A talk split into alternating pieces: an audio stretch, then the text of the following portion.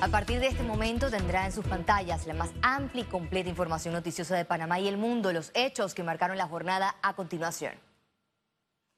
El presidente Laurentino Cortizo revelará su plan de reactivación económica el primero de julio cuando inicie el segundo año de gobernanza.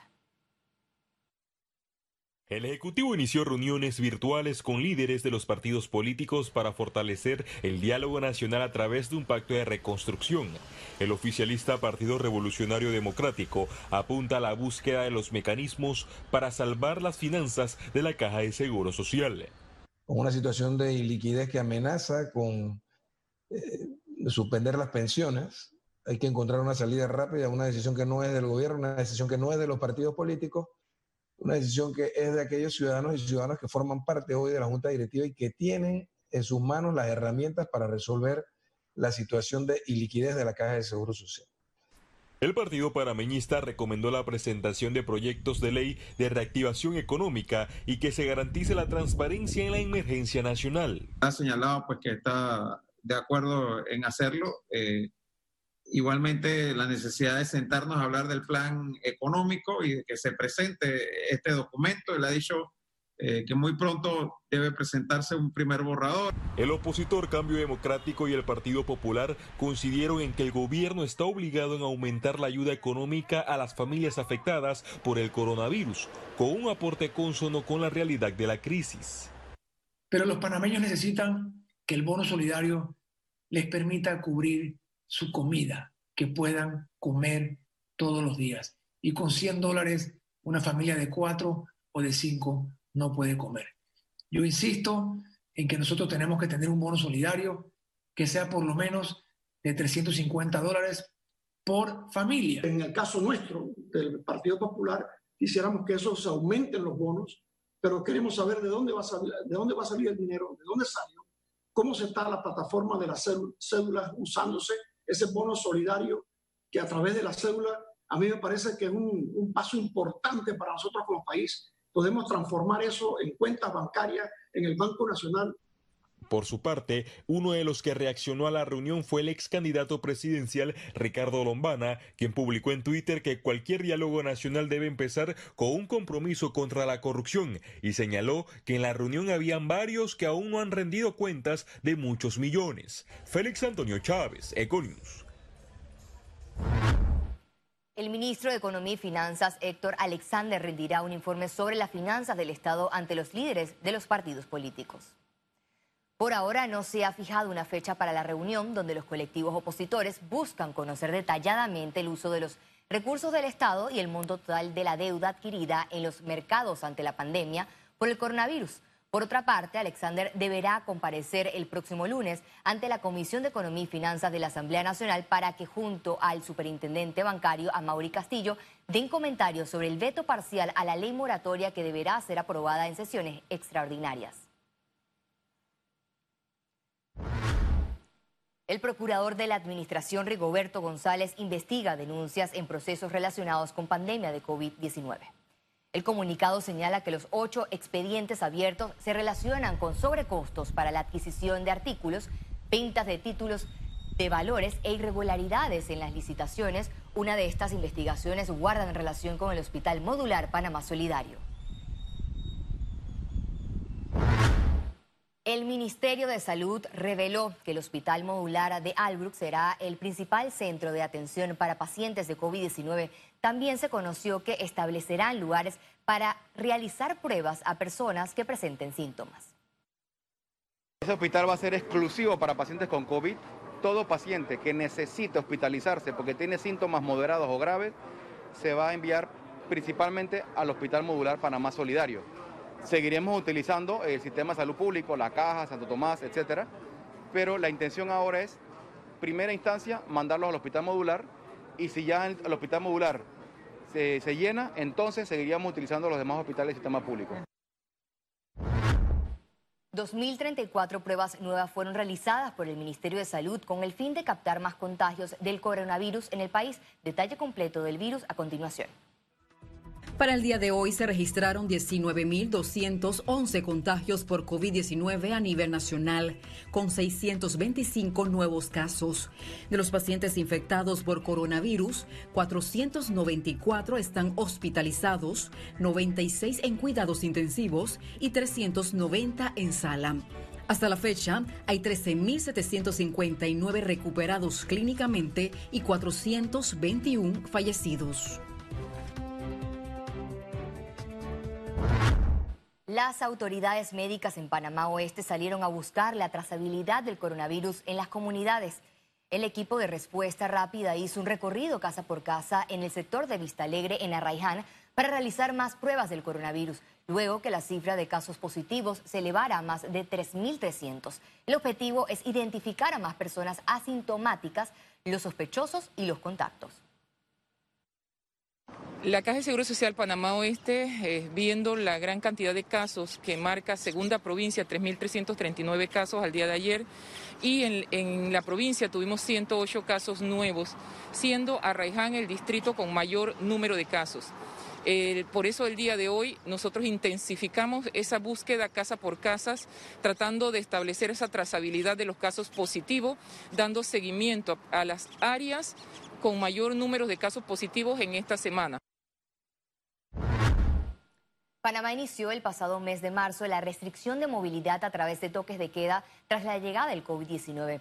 La medida sigue siendo la tarea pendiente de varios panameños. Veamos por qué en la siguiente nota. Desde el inicio de la cuarentena, más de 42 mil personas fueron aprendidas por violar el toque de queda.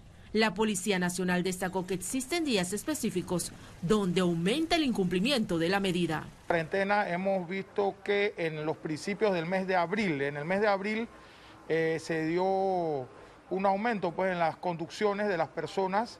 Eh, igualmente también vemos eh, que específicamente los fines de semana la gente tiende a salir, tiende a dar sus recorridos en los horarios que no les tocan, los horarios no establecidos y por ese motivo entonces son conducidos a los juzgados de paz por el incumplimiento.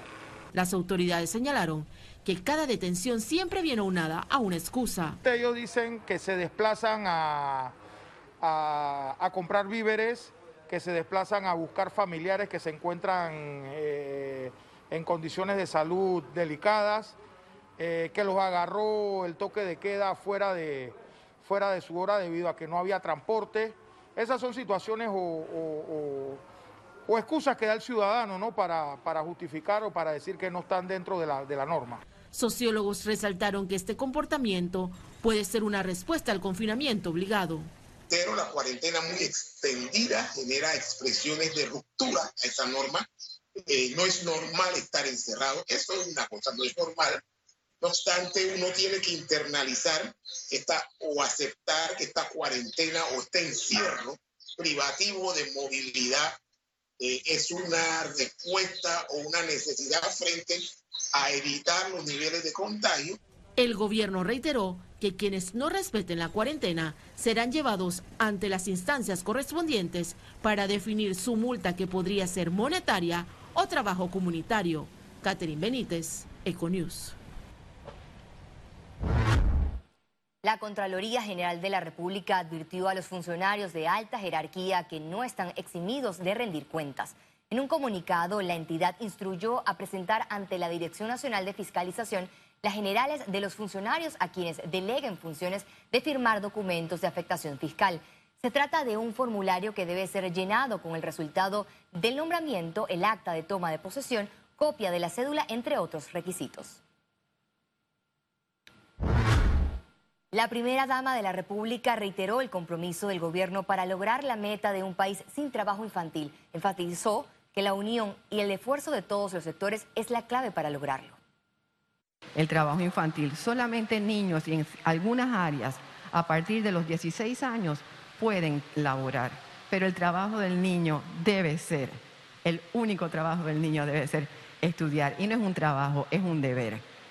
Los niños están hechos para disfrutar su infancia y para estudiar.